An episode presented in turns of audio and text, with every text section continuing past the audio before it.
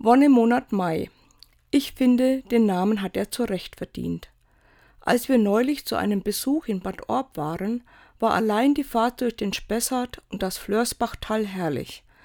Ein Farbenmeer von Blumenwiesen und die verschiedenen Grüntöne der Wälder.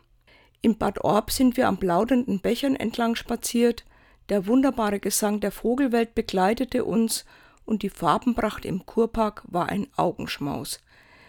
Ich kann diese Stunden sehr genießen und auch sehr lange davon zehren. In einer Welt, in der von Klimakatastrophen berichtet wird, und das ist leider berechtigt so, bin ich an solchen Tagen wirklich überzeugt davon, dass Gott die Freude an seiner Schöpfung noch nicht verloren hat. Gönnen Sie sich heute mal einen Spaziergang mit allen Sinnen durch die Natur.